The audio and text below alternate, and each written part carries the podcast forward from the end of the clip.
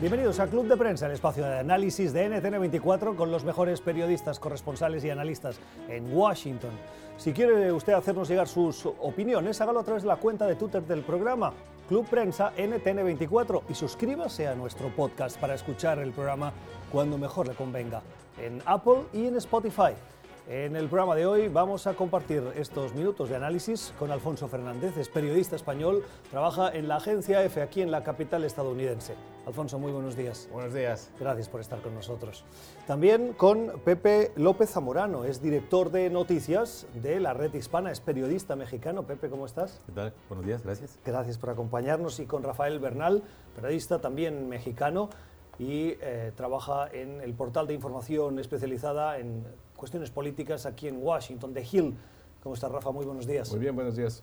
Y comenzamos a las 9 y 33 minutos con el eco de lo que decía el secretario de Defensa este fin de semana, Mark Esper, en eh, declaraciones, en entrevistas en los programas matinales del domingo, reconocía que no ha visto información que confirme lo que el presidente Donald Trump decía horas antes en también entrevistas, en ese caso a un canal de televisión conservador, Fox News. Según el presidente, eh, el general Soleimani estaba al frente de un complot para atentar como mínimo contra cuatro embajadas de Estados Unidos en la región.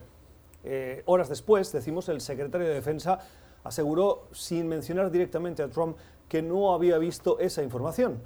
Rafa, y esto en el Congreso crea preocupación porque los eh, análisis previos, las reuniones previas con oficiales de inteligencia, nunca se mencionó esa información, que sería parte de los argumentos que utilizaría la Administración para justificar la decisión de matar al general iraní.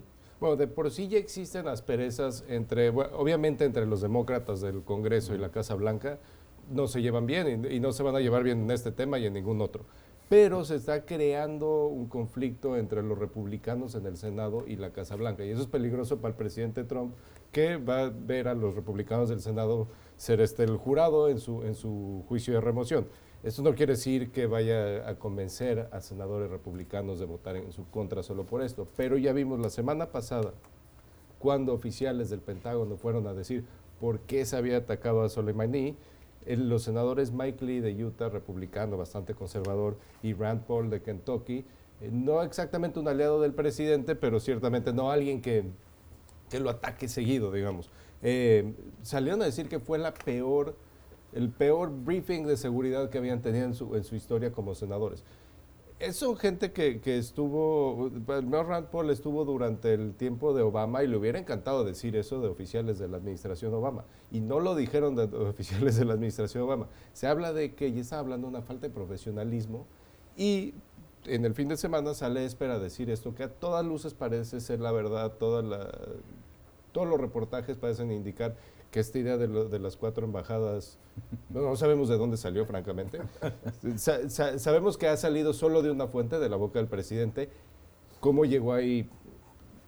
Cada quien, cada quien llega a sus propias conclusiones. El viernes, el viernes, en esa comparecencia para anunciar nuevas sanciones a Irán, el secretario del Tesoro y el secretario de Estado eh, fueron preguntados por los eh, periodistas en la Casa Blanca y Alfonso en esa comparecencia sí le preguntaron al secretario de Estado y dijo embajadas en plural, e instalaciones estadounidenses e intereses estadounidenses en, la región. Sí, pero su respuesta fue bastante genérica. ¿no? Habló de los intereses eh, de que pudiese tener Estados Unidos en, en, la región y especialmente las embajadas como el gran símbolo eh, de Washington en la zona. ¿no? Eh, yo creo que, como bien decía Rafa, aquí la, el nuevo conflicto, el nuevo choque entre la Casa Blanca y el Congreso genera un nuevo capítulo. En este caso, incluso los republicanos dentro del Senado empiezan a echarse las manos a la cabeza. Hay que eh, subrayar que, si bien el presidente Trump en la cadena Fox sí que explicó, dio el detalle de cuatro embajadas, sin ponerle eh, nombre a cuáles de ellas habían sido, ese tema no salió, parece ser, en el briefing del Congreso. Quiere decir que el presidente Trump es mucho más detallista y, preclaro hablando con la Fox que con los congresistas, ¿no? lo que da a entender el grado de eh, riña o de enfrentamiento entre el Congreso y la Casa Blanca. ¿no? Eh, para Trump yo creo que esto es un nuevo problema y un nuevo ejemplo de la falta de coordinación en comunicación, ¿no? que al final acaba siendo una cuestión de lo que diga el presidente. Que Esper, que es el jefe del Pentágono, mm. reconozca públicamente que él no tenía información acerca de esas cuatro embajadas, eh, resulta bastante aleccionador. Sí, claro, lo fácil sería decir que la administración Trump corregiría el rumbo si tuviera un coordinador de libretos, de tal manera que todos supieran qué tienen que decir, cuándo les toca decirlo ¿no? y cuándo van a ir avanzando información nueva. La realidad es que creo que hay un déficit, pero de honestidad intelectual. Aquí, o sea, aquí no se trata simplemente de que tienen un lugar donde pueden exponerlo, ¿no? Sino el hecho de que saben, históricamente lo, han, lo han demostrado, que tienen históricamente un gran déficit de mentiras, medias verdades, falsificaciones. Y el presidente, aunque tuviera el coordinador de libretos, básicamente va a hacer lo que él quiera que debe hacer. Si quiere convencer, si lo hizo ante Fox mencionando las embajadas, seguramente fue porque sabía que no le iban a recontrapreguntar para ver cuáles embajadas y dónde estaba la información de inteligencia. ¿no? La realidad es que esto ha sido un fiasco de relaciones públicas desde un inicio, desde la manera en que empezaron a construir la narrativa de la justificación del ataque. Desde el principio empezaron a surgir los primeros huecos. Alguien dijo que había un ataque inminente, alguien dijo que era una amenaza de largo plazo eh, para la región. La realidad es que hay un problema, sí es de comunicación, pero sobre todo de estructurar una política al exterior que sea coherente y que sea congruente con las metas de la administración. En ese sentido, entiendo claramente que haya esta, este rechazo incluso entre los propios conservadores, porque la propia opinión pública está mostrando que no cree la historia oficial. Y hay que recordar cómo se llegó a la conclusión de atacar a Soleimani, de mandar un asesinato en contra de Soleimani, que es, es fuera de lo común para la política exterior estadounidense. Aparentemente, según analistas del Pentágono, se le presentaron tres opciones al presidente Trump, que es lo que siempre sucede con, con los presidentes la más extrema era mandar asesinar a un general iraní, específicamente Soleimani. El Pentágono generalmente nunca espera que los presidentes escojan la más extrema, le ponen la más extrema para convencerlos de la que realmente creen los generales que es la buena. En este caso, el presidente Trump parece ser que dijo, sí, eso es lo que yo quiero hacer. Y esto eh, por los ataques que había habido este, en contra de bases americanas unas semanas antes. Este, y llegando a esta conclusión, se meten en un problema porque no estaban preparados para, para tomar esta, esta, posición extrema y ahora la toman y ahora la tienen que defender políticamente. Sí, efectivamente, creo que se, se mostró también en el Congreso, inmediatamente hubo reacciones si se tomó esta decisión por cuestiones estratégicas, ¿cuál era la preparación que tenía la administración Trump para una amenaza inminente? Se nos dijo que aparentemente el ataque de represalia de Irán no tenía la intencionalidad de atacar a las bases. Esta mañana la cadena CNN publicó un extenso reportaje claramente que tenían intereses letales estos ataques. Entonces es una serie de huecos de información que muchas veces bordan con la falsedad. Oye, que implicarlo en la relación, en la política eh, de Washington para la región. ¿no? Recordemos que la semana pasada otro de las fallas comunicativas fue cuando de repente sale una carta, un esbozo de carta en Bagdad en el que se comunica al gobierno iraquí de que sí, que van a retirar las tropas o van a empezar los movimientos para, para salir del país inmediatamente. Eh, horas después, aquí en el Pentágono, convocan de una manera bastante improvisada una rueda de prensa eh, off cámara, sin cámaras, en las que precisamente Esper, el jefe del Pentágono y el jefe de Estado Mayor Conjunto, el general Miley, eh, explican o dicen que jamás, que no se están yendo, que para nada, que no hay ningún plan de retirarse de Irak. ¿no? Entonces, eh, estas cuestiones que van relacionadas no solo con Soleimani, sino con la política de Estados Unidos en la región, región ponen en evidencia un poco más las fallas de este gobierno a la hora de eh, establecer una cierta coherencia narrativa dentro de sus propias historias. Porque yo creo que esta, este asesinato, como dice esta operación, ha sido una victoria dentro de la política de esta administración, ¿no? el hecho de eliminar a uno de los grandes enemigos, pero son ellos mismos los que a veces el propio Trump socava sus propias victorias, entre comillas, con sus tropezones comunicativos y su incapacidad de dar una imagen de un gobierno establecido y que trabaja y rema en la misma dirección. Fíjense en la encuesta que ha publicado la cadena de televisión ABC esta mañana, en el que eh, una mayoría de estadounidenses, de promedio, desaprueba esa, esa gestión que está haciendo la administración Trump y el presidente de la decisión de terminar con la vida del general Soleimani. Eh, lógicamente, la media es el 56% que desaprueban. Si lo vemos por partidos, eh, se queda, queda clara la división que hay en la sociedad los republicanos, el 87% lo aprueba y el 54% eh, dice hoy eh, sentirse eh, un poquito más seguro. El 90% de los demócratas lo desaprueba y el 82% dice sentirse hoy menos seguro.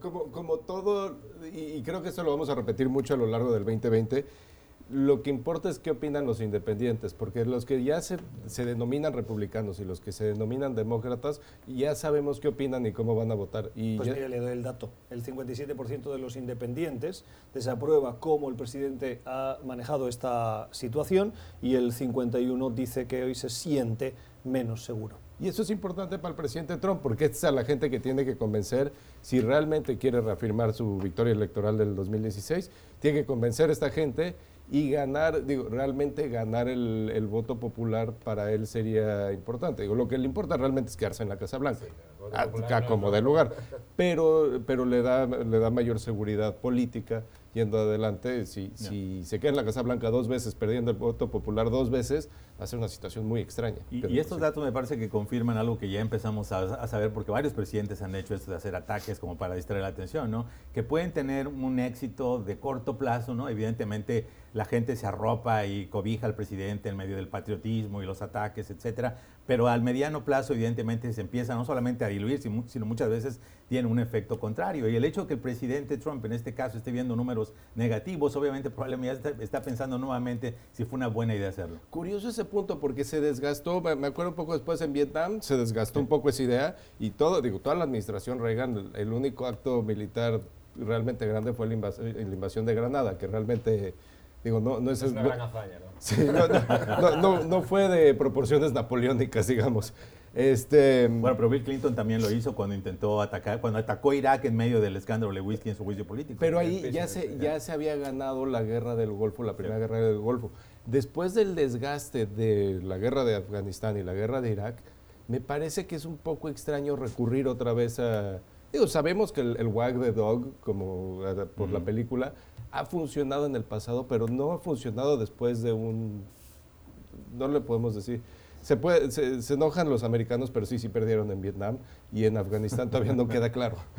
6 y 13 minutos de la tarde en Teherán. En las últimas horas, muchos ciudadanos han salido a las calles, cientos, eh, diciendo que el régimen del país es asesino. Esto después de que el gobierno tuvo que reconocer frente a la evidencia de que tuvo, eh, de que derribó el avión eh, que acabó con la vida de 176 personas, muchos de ellos ah, eh, canadienses, pero también de otras nacionalidades, lo que ha llevado a una respuesta contundente por parte de la comunidad internacional y del mismo Estados Unidos, exigiendo, por un lado, respuestas claras, una investigación independiente y abriendo la puerta, como decía Justin Trudeau, Alfonso, a compensaciones. Eh, sí, si hablábamos de que la política de comunicación aquí en Washington ha sido bastante nefasta, la de Teherán, digamos que se puede convertir en un manual de cómo no reaccionar ante una situación así, ¿no? Eh, desde el hecho de eh, derribar de manera accidental un, avión comercial en el que, desde luego, había, siempre está aquí haciendo mención a casi 65 canadienses, pero la gran mayoría eran iraníes, ¿no? Ah, y negar la evidencia durante varios días, acusar a diferentes fuentes oscuras, eh, desde luego la, la, posición en la que se encuentra el régimen iraní ahora mismo eh, desde hace una semana es mucho peor que la que se encontraba hace unos meses. ¿no? Entonces yo creo que eh, las, las, protestas que ya había habido a finales del año pasado, porque la situación económica es muy complicada, ¿no? El real iraní, la moneda ha caído un 60% del valor, se prevé una contracción de casi el 10%. La situación es muy, muy compleja. Eh, lo que se va a ver ahora es si a ver esta, cómo se pone la balanza, ¿no? el nacionalismo que parece que se despertó un poco con la muerte de Soleimani, los apoyos masivos, y esta nueva como eh, despertar, ¿no? tras una pesadilla en la que te das cuenta de que tu propio gobierno se ha lanzado eh, casi en caída libre, eh, veremos un poco cómo se, compensan estas dos cuestiones, pero la situación en Irán la verdad es que es muy, muy compleja. Y, al igual que con la administración Trump, me parece que ojalá todo se redujera a un problema de comunicaciones, la realidad que fue una secuela de tropiezos, desde el momento en el cual lanzan el ataque, no bloquean el espacio aéreo. Una vez que detectaron que había algo que venía en camino, parece que no recibieron la comunicación a tiempo y el oficial que estaba a cargo de la batería antiaérea solo contaba con 10 segundos para tomar una decisión, lo cual se me parece absurdo, ¿no? Si acaban de lanzar un ataque, era improbable que ya hubiera un ataque en unos cuantos, unos cuantos minutos. Entonces, yo creo que eso se complica justamente cuando el régimen dice que esto, afirma de hecho que esto fue un error de, de aéreo, de la navegación aérea, cuando en realidad había,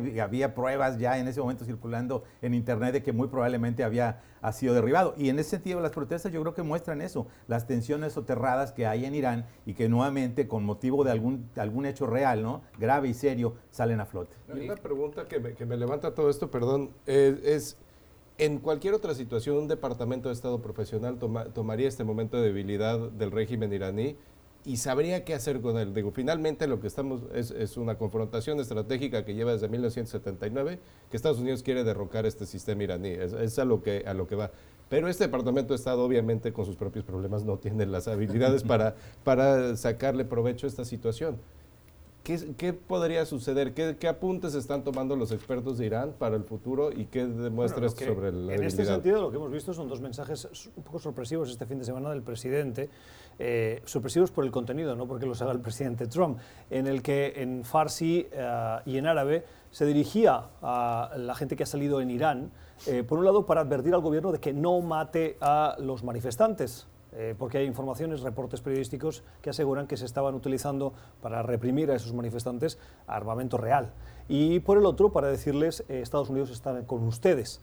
Por mucho menos, Hillary Clinton se enemistó definitivamente con Vladimir Putin con lo que acabó sucediendo después en las elecciones. ¿no? Pero eh, el, hecho de que un presidente estadounidense se meta dentro de los problemas internos del país de una manera tan directa, utilizando la lengua local, etcétera. Un apunte breve sobre eso. Salió que el, el tuit del presidente Trump en Farsi es el tuit en Farsi más compartido en la historia de todos los tweets en Farsi un, asterisco al lado de, esa, estadística. Mucha gente alrededor del mundo habla farsi y la gente que habla farsi en Irán difícilmente tiene acceso a Twitter. Entonces eso más bien es algo que se compartió a nivel mundial entre la comunidad Aquí iraní. Te tengo que decir que cuando el presidente ha eh, tuiteado en español, los medios nos hemos volcado, particularmente los medios hispanos, a decir el presidente tuitea en español. El contenido era el muro, etcétera, ¿no? Iban de la línea de, su, de su retórica de campaña, pero el hecho del uso del idioma puede haber influido. No es necesariamente apoyo y es difícil pensar que en Irán se haya movido mucho ese tweet.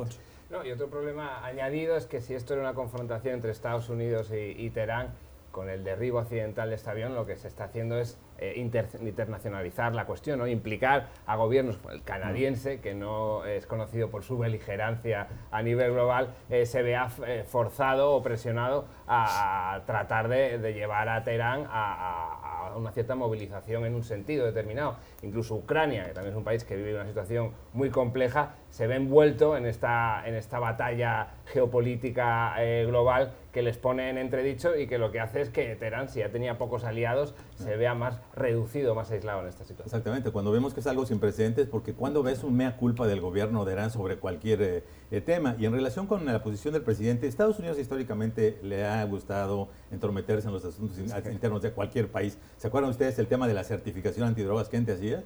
Que determinaba cuál cooperación había, y me acuerdo que México era un tema muy sensible, y les ponía palomitas o taches y después tenía sanciones, podías incluso tener alguna cosa de comercio bloqueado, etc. Entonces Estados Unidos tiene esa, esa proclividad. Aquí el problema yo creo no es que esta política exterior de Estados Unidos no sea positiva, obviamente todos la hemos criticado, pero el hecho que el presidente, aunque tuviera un principio de política exterior, no lo va a, no lo va a seguir. Yo creo que lo, que está de alguna manera manteniendo de pelos a, su gabinete, si me permiten la expresión, es precisamente porque el presidente, a pesar de que pueden llegar a acuerdos de cómo intentar venderlo en términos de relaciones públicas, él de cualquier manera hace lo que quiere. Pero es, es cierto esto, pero eh, la, la, diferencia, o en mi opinión, está en que eh, la administración y el presidente están estimulando las movilizaciones internas. La que tú mencionas es de ponerle presión al gobierno, pero en el caso de Ucrania pasó y en el caso de Rusia pasó.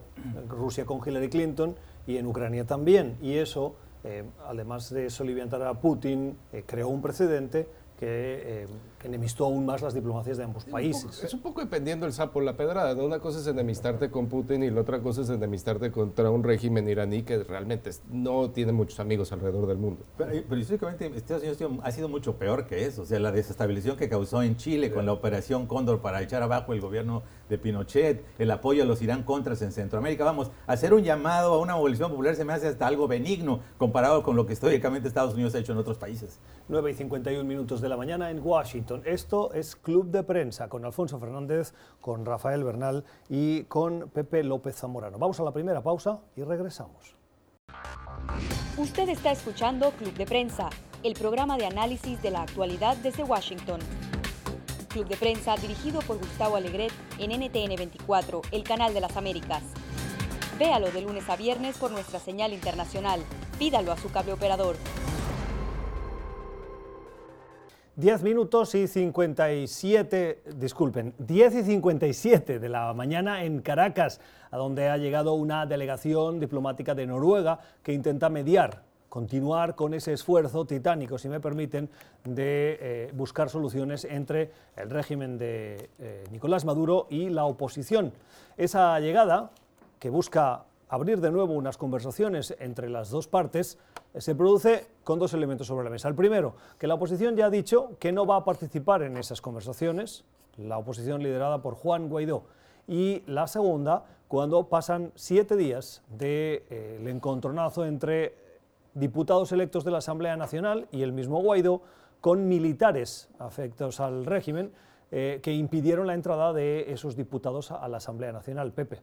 Sí, bueno, eh, el hecho de que eh, Guaidó se esté rehusando a participar en este proceso que ya había hecho pues, votos eh, a favor en el año pasado y no se llegó a ningún tipo de acuerdo, me parece que tiene una lógica porque parece que la estrategia de la oposición en este caso es asumir que, que Maduro realmente no quiere llegar a una solución negociada, que cualquier acto que pudiera verse como de concertación o de discusión o de diálogo realmente es para ganar tiempo y por lo tanto obviamente no van a darle esa nueva oportunidad de que aparezca como que está acercándose a buscar esta salida que muchos creen es altamente improbable. Entonces en ese sentido entiendo la reacción de, de Guaidó, yo creo que siempre deberían sin embargo quedar abiertas las puertas al diálogo, finalmente ya se mostró que polarizando la situación tampoco se ha avanzado, Ahí la dinámica política sigue siendo la misma y lamentablemente hemos visto, como lo vimos en los días pasados, el hecho de que se dieran estas confrontaciones, la toma de posesión del palacio, la manera en la cual recuperó eh, Guaidó su lugar en la Asamblea Nacional, pues no hablan de una ruta hacia la distensión, sino todo lo contrario, ¿no? Ojalá cupieran cabezas frías y realmente de ambas partes hubiera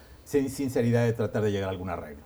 Me cabe la duda, y, yo también le doy el beneficio de la duda. Estoy de acuerdo contigo que lo más probable es que estén llegando a la conclusión que simplemente Maduro no tiene la credibilidad para sentarse en una mesa, que lo, lo hace, digamos, buscando la ingenuidad de su contraparte, pero también hay un cierto fortalecimiento del, del, lado de la oposición venezolana.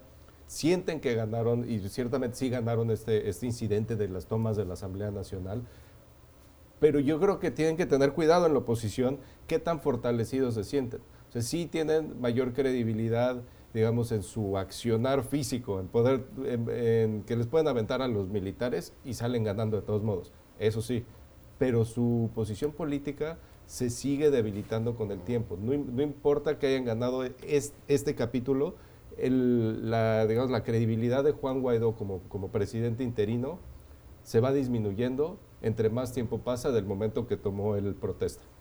Yo creo que a corto plazo sí que puede ser que Guaidó haya ganado este incidente de la semana pasada, que es digno de una película de Hollywood. Pero a medio, a medio plazo yo creo que Maduro de nuevo eh, ha impuesto su capacidad de jugar a la defensiva y su gran lema que es el divide y vencerás. Porque ahora mismo tenemos eh, prácticamente casi simbólicamente tres presidentes de Venezuela, si nos ponemos apurados, ¿no? Luis Parra, el nuevo opositor de la oposición, que asumió gracias al respaldo de Maduro, eh, Guaidó, que es el que venía desde el, desde el año pasado y que cuenta con el mayor respaldo internacional, y luego Nicolás Maduro. ¿no? Entonces yo creo que ahora mismo la delegación eh, de Noruega que ha ido para allá es más un poco yo a tomar eh, un poco la temperatura de dónde está la, situación ahora mismo. ¿no? La, semana pasada fueron unos, una sucesión de días confusos y surrealistas incluso para el nivel que nos ha mostrado Venezuela en los últimos años. ¿no? entonces cuando vemos a Luis Parra, el auto eh, impuesto o autonombrado eh, presidente de la Asamblea dando ruedas de prensa o entrevistas esta semana con diferentes medios internacionales, incluso hablando, no, ya he tenido contactos diciendo con el gobierno de Estados Unidos,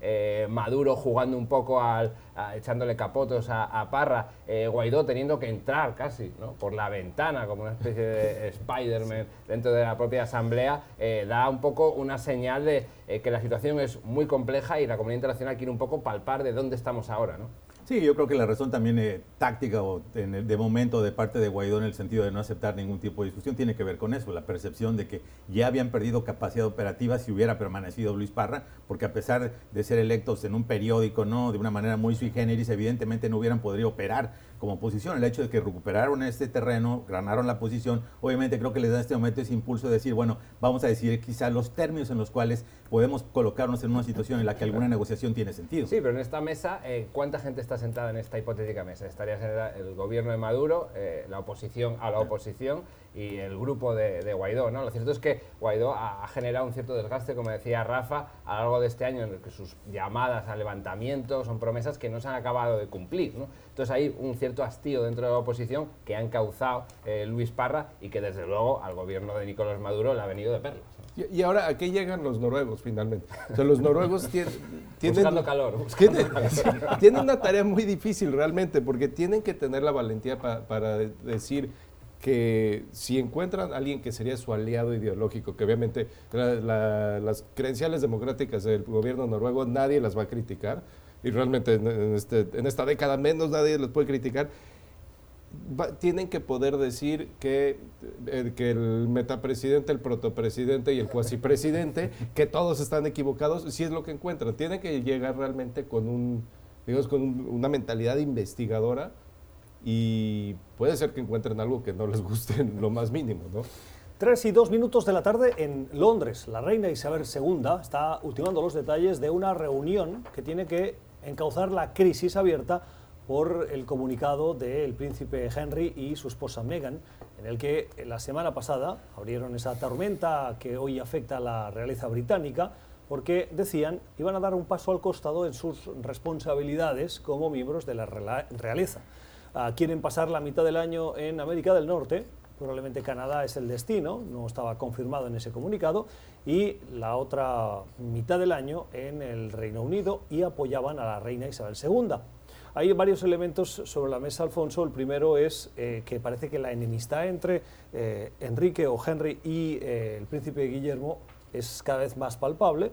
La reina Isabel II está preocupada porque no se le consultó y por lo tanto también enojada y esto se traslada a un debate en la opinión pública británica en la opinión pública británica y mundial, ¿no? porque esto es información que está siguiendo todo el mundo con expectación. Aquí estos son eh, tragedias familiares que se están eh, dilucidando en los periódicos y en las televisiones.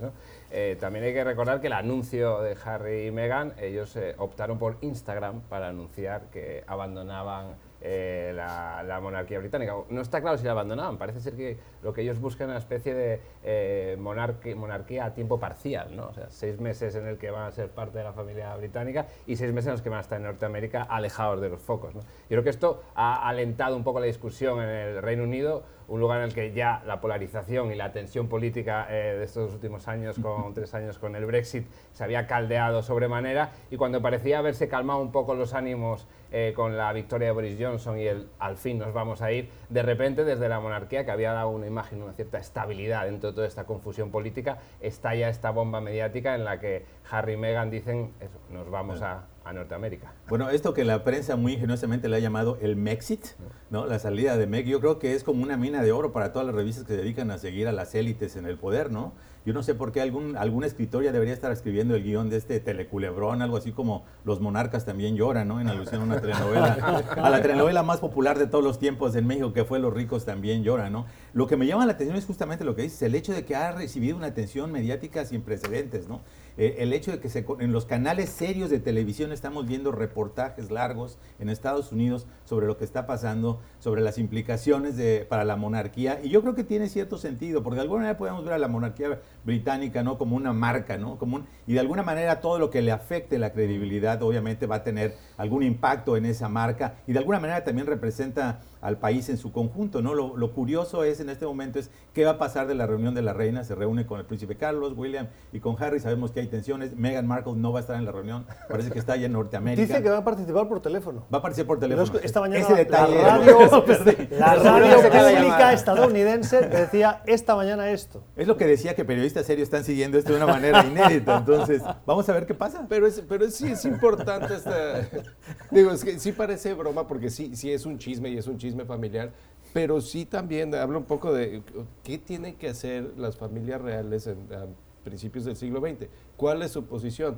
O sea, mucha gente comparó a Megan con, este, con Yoko Ono por su rol en la división de los Beatles. A mí se me hace un poco excesivo, por- digo, por dos... Todavía por es un dos- tema de discusión eso. Yo. Todavía es un tema de discusión eso. Bueno, y hay un gran tema de fondo, ¿eh? Pero y es, es el- el- es el tema racial. Es el tema el racial, el tema pero- racial que es muy fuerte, pero también el tema de qué es exactamente, suponiendo que sí está dividiendo este, este, este gran grupo británico, y me refiero a Megan, no a Yoko.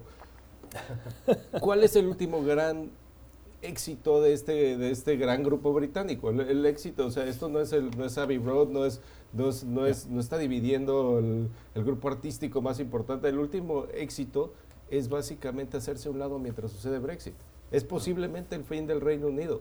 Esta, esta división ra- realmente habla mucho de, de que el Reino Unido como figura, como nación, es un, es un mito que se dio en la posguerra y es un mito que vivió muy brevemente y ahora las naciones que componen esta, esta unión están tomando diferentes direcciones y la familia real que simboliza esta unión, pues obviamente también, también está sintiendo estas, estas Pero divisiones. es verdad lo que dice lo- el, el sentido del trasfondo racial, ¿no? Mucha gente que está viendo lo que está pasando, decía, esto sabíamos que iba a ocurrir, ¿no? Nunca había un sentido de armonía por el hecho de que, no solamente por el tema racial, que ella es birracial, sino por el hecho de que era una mujer eh, divorciada, Estadounidense. profesional, estadounidense, etcétera. Entonces, fue una combinación de factores que hacían para a la vista de muchos puristas del tema monárquico como el, el- eh, crónica de, un, de una tragedia anunciada, Sí, ¿no? la- y lo que, que- estamos viendo es que se está de- de- Tienes toda la cabo. razón. Las, las que le aguantaron al príncipe Carlos, las que le aguantaron al, al príncipe Andrew. y, Exacto. y- y Harry, ¿no? Y en España también Pero pasó. El príncipe, pero eran mujeres blancas. El, entonces príncipe Felipe decidió casarse con eh, lo que en terminología de la realeza se conoce como una plebeya, eh, una periodista divorciada a, a la cual el, el Estado le tuvo que hacer una operación de imagen para proyectarla como la futura reina que es hoy. Sí, no, yo creo que se pone de, de relieve es la dificultad de una institución como las monarquías en sobrevivir en el siglo XXI, ¿no? Eh, tratar de modernizarse, pero siempre con unos límites, eh, ponerse al día con la comunicación contemporánea. El hecho de que, eh, especialmente por Instagram desde el teléfono móvil, algo impensable hace años atrás, ¿no? Cuando todas las comunicaciones en España, la Casa Real, canaliza cualquier comunicado, cualquier intervención. El hecho de que se hayan desmarcado de esta manera un poco pone de relieve la dificultad para mantener una institución como la monarquía o de sobrevivir en estos tiempos eh, tumultuosos. La opinión, el análisis de nuestros invitados hoy en este club de prensa. Pueden suscribirse a nuestro podcast en el Apple y Spotify para escucharlo cuando mejor les convenga. Suscribirse y hacernos llegar sus comentarios en la cuenta de Twitter, que es Club Prensa NTN24. Vamos a una nueva pausa, ya regresamos. Usted está escuchando Club de Prensa, el programa de análisis de la actualidad desde Washington. Club de Prensa dirigido por Gustavo Alegret en NTN 24, el canal de las Américas. Véalo de lunes a viernes por nuestra señal internacional. Pídalo a su cable operador. 6 y 13 minutos de la tarde en Moscú, en Rusia, donde se ha producido la primera reunión en cinco años, primera visita de Angela Merkel, la canciller alemana, invitada por Vladimir Putin. Las relaciones entre los dos países no han pasado por su mejor momento en estos últimos cinco años, pero tanto Merkel como Putin intentan reconducir una situación por conveniencia, seguramente. La anterior reunión se produjo en el marco de una cita internacional, la celebración de eh, los acontecimientos de Normandía, se produjo en París, pero como visita de Estado no se había producido en los últimos cinco años. ¿Qué hablaron los dos líderes? Por un lado, la situación en Oriente Medio, que está bien complicada, y por el otro, la construcción del gasoducto que impulsa Rusia a través del Báltico, un gasoducto que lleva por nombre el Nord Stream 2 y que Pepe Rafa Rusia le interesa, pero que Estados Unidos y Alemania critican, Estados Unidos con sanciones, Alemania con presión diplomática. Sí, bueno, Alemania lo tiene, ha tenido sus fuentes energéticas difíciles desde, bueno, desde, desde que se acabó la, la, Guerra Fría, básicamente, y desde que empezó a importar gas natural de Rusia. Dependen demasiado de Rusia y eso es un problema en Alemania. Pero también Merkel dijo algo muy interesante que, que criticó que Estados Unidos todo lo trata de resolver con sanciones. Entonces, y, y, es cierto, usan, usan esta herramienta que debe ser como una herramienta, un bisturí de cirujano, la usan como, como martillo de construcción. Este, habla un poco de, de, la situación difícil que se encuentra Alemania y en la que se encuentra Europa en general que su aliado natural y su aliado, digamos, histórico, está comportando de maneras que no corresponden con, este, con la vocación democrática de Europa. Y entonces tienen, tienen que ir a hablar con Putin, que menos aún lleva con, la vocación democrática de Europa, pero, pero, ciertamente Merkel es la encargada de encontrar este balance y aquí lo está intentando hacer. Bueno, alguien decía que a los amigos hay que tenerlos cerca y a los enemigos todavía más cerca. No, no sé si tenga que ver o se aplica esa situación, pero me, me acordé de ese dato. No, yo creo que aquí tiene que ver obviamente la parte geopolítica, pero también la parte económica. ¿no? Sí, sí, sí obviamente sorprende que veas al unísono a Putin y a Merkel atacando las sanciones de Estados Unidos, ¿no? O sea, la realidad es que obviamente hay intereses económicos, Alemania sigue siendo el gran motor económico de Europa, sí es entendible el distanciamiento que hubo por lo que pasó en Ucrania, por la anexión de Crimea del 2014, lógicamente están viendo, creo yo, alguna manera en la cual puedan acercar posiciones y de alguna manera hacer una posición por lo menos común en la medida que se pueda con Estados Unidos. Yo no creo que esto va a cambiar la política de Estados Unidos, la política de sanciones en, en este caso o en muchos otros va a continuar porque finalmente es la única manera que Estados Unidos cree que puede presionar, aunque hemos visto que históricamente no necesariamente conduce al fin buscado, sino nos genera tensiones intrarregionales e internacionales. No, y lo que da un poco de referencia también es de que el aislacionismo que ha llevado a cabo aquí el espíritu cowboy del presidente Trump, eh, lo que ha provocado es que personalidades que tenían una relación difícil, fría o complicada, como es el caso de Merkel y Putin,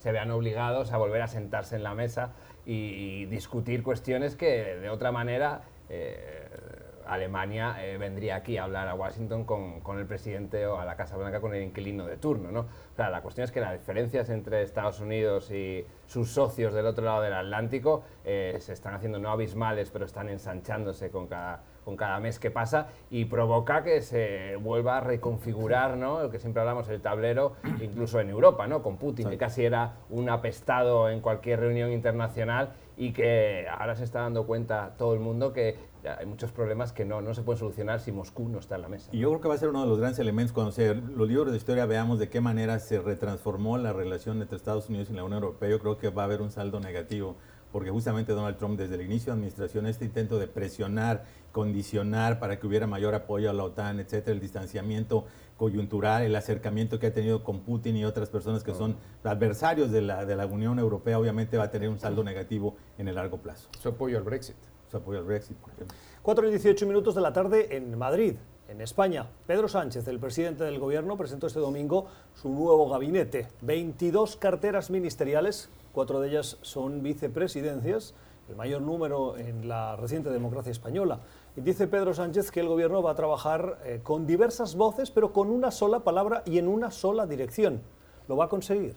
Eh, eso es lo que todo el mundo se pregunta en voz alta y en voz baja en Madrid, la verdad. Eh, la cuestión aquí es que es un hito histórico, como bien decías, el primer gobierno de coalición desde la, democracia, pero también es un reto histórico, ¿no? ¿Hasta qué punto eh, van a ser capaces eh, de mantener una cierta coherencia? Y el propio Pedro Sánchez reconocía la preocupación al respecto con los diferentes socios que forman parte de esta coalición, ¿no? aparte del número de ministerios, que sí que es el mayor desde la llegada de la democracia y supera la veintena, eh, lo que más ha llamado la atención son las cuatro vicepresidencias. Está claro que Pablo Iglesias, el líder de Podemos, el partido de la izquierda, digamos, más tradicional eh, en España, eh, su llegada al poder es, fruto o muestra la, la, posibilidad de llegar desde las calles, desde las protestas más básicas de barrio hasta la Moncloa, ¿no? prácticamente pero también pone relevancia como el propio PSOE o como el, establishment, por decirlo de alguna manera, eh, tiene sus suspicacias. Entonces, cuando ha generado una vicepresidencia para Pablo Iglesias, pero a la vez la ha rodeado de otras tres eh, vicepresidentas que forman parte del núcleo duro del Partido Socialista, incluso una de ellas, eh, la ministra de Economía, Nadia Calviño, que no se caracteriza por sus aventuradas propuestas económicas, delinea un poco cuáles van a ser las tensiones o los puntos de fricción entre eh, Podemos y el gobierno del, PSOE. ¿no? De momento la economía va bien en España y ese pasa a ser que es el punto eh, básico, pero veremos cuando empiecen a soplar los vientos en contra cómo son capaces de capear el temporal. Y le va, le va a costar trabajo porque leyendo ciertos blogs de la izquierda más recalcitrante, digamos, lo van a seguir acusando, a pesar de una alianza con Pablo Iglesias, van a seguir acusando a Pedro Sánchez de, ser un neoliberal y de, y de básicamente pagar la deuda española antes de pagar servicios a, los españoles. Lo cual, bueno, parece que un gobierno no se puede escapar de eso. Bueno, el hecho que Pablo Sánchez esté diciendo que este va a ser un gobierno que va a jalar para una mirada de elección, creo que es un reconocimiento de que no se sabe y ni nadie sabe dónde va a parar con este gabinete tan ecléctico. ¿no? A mí me llama la atención que tiene un cariz más bien económico. ¿no? Hay muchos economistas, Pablo Sánchez mismo es economista, pero sobre todo cuando ves los grandes problemas que tienen, el 14% del paro, el 100% de la deuda en relación con el PIB, ¿no? el tema de Cataluña, obviamente lo que la gente va a querer ver en este momento son resultados, independientemente de la composición formal o ideológica del gabinete. Esto es Club de Prensa. Suscríbase a nuestro podcast en Apple y en Spotify y háganos llegar sus opiniones en la cuenta de Twitter Club Prensa NTN24. Ya regresamos. Usted está escuchando Club de Prensa, el programa de análisis de la actualidad desde Washington. Club de Prensa dirigido por Gustavo Alegret en NTN 24, el canal de las Américas. Véalo de lunes a viernes por nuestra señal internacional. Pídalo a su cable operador. 7 y 27 minutos de la mañana en Los Ángeles. El 9 de febrero, en cuatro semanas, se van a presentar, se van a entregar los premios Oscar. Y la Academia, hace una hora y media, anunció las nominaciones. Nominaciones a la 92 o edición número 92 de estos premios Oscar que en esa ceremonia, Alfonso, no van a tener presentador. Pero más allá de esos detalles, lo que hoy hemos conocido, películas como eh, El Irishman o eh, películas como Los dos papas, eh, nominados como Antonio Banderas, como Brad Pitt, como Al Pacino, ¿Qué, más, ¿Qué es lo que más te ha llamado la atención? Eh, no, yo creo que las nominaciones entran dentro de lo esperado, ¿no? Son como un, eh, grandes éxitos del Hollywood de finales de los 90, ¿no? Tarantino, Brad Pitt, Scorsese, eh, incluso Almodóvar, ¿no? Que ya se ha convertido, pese a ser un director español, se ha convertido en una referencia aquí en, en Estados Unidos, ¿no? Y la figura de Antonio Banderas, que se ha vuelto a España, pero hizo una carrera muy prolongada en, en Los Ángeles y puede optar por primera vez a, la estatuilla de los Oscars. ¿no?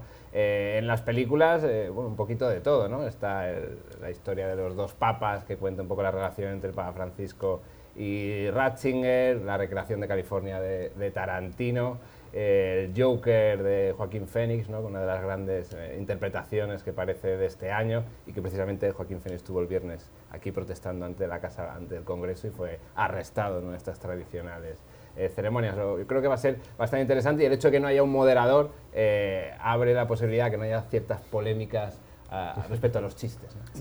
Yo estoy fresco de haber visto el Joker anoche. La actuación de Joaquín Phoenix me pareció extraordinaria, digna de un Oscar. Eso no quiere decir que la película no va a ser muy controvertida. Los temas de violencia extrema, enfermedades mentales. Vamos a ver, y la controversia que se va a generar seguramente es porque otra vez, por segundo año, no hay ninguna mujer nominada para mejor director.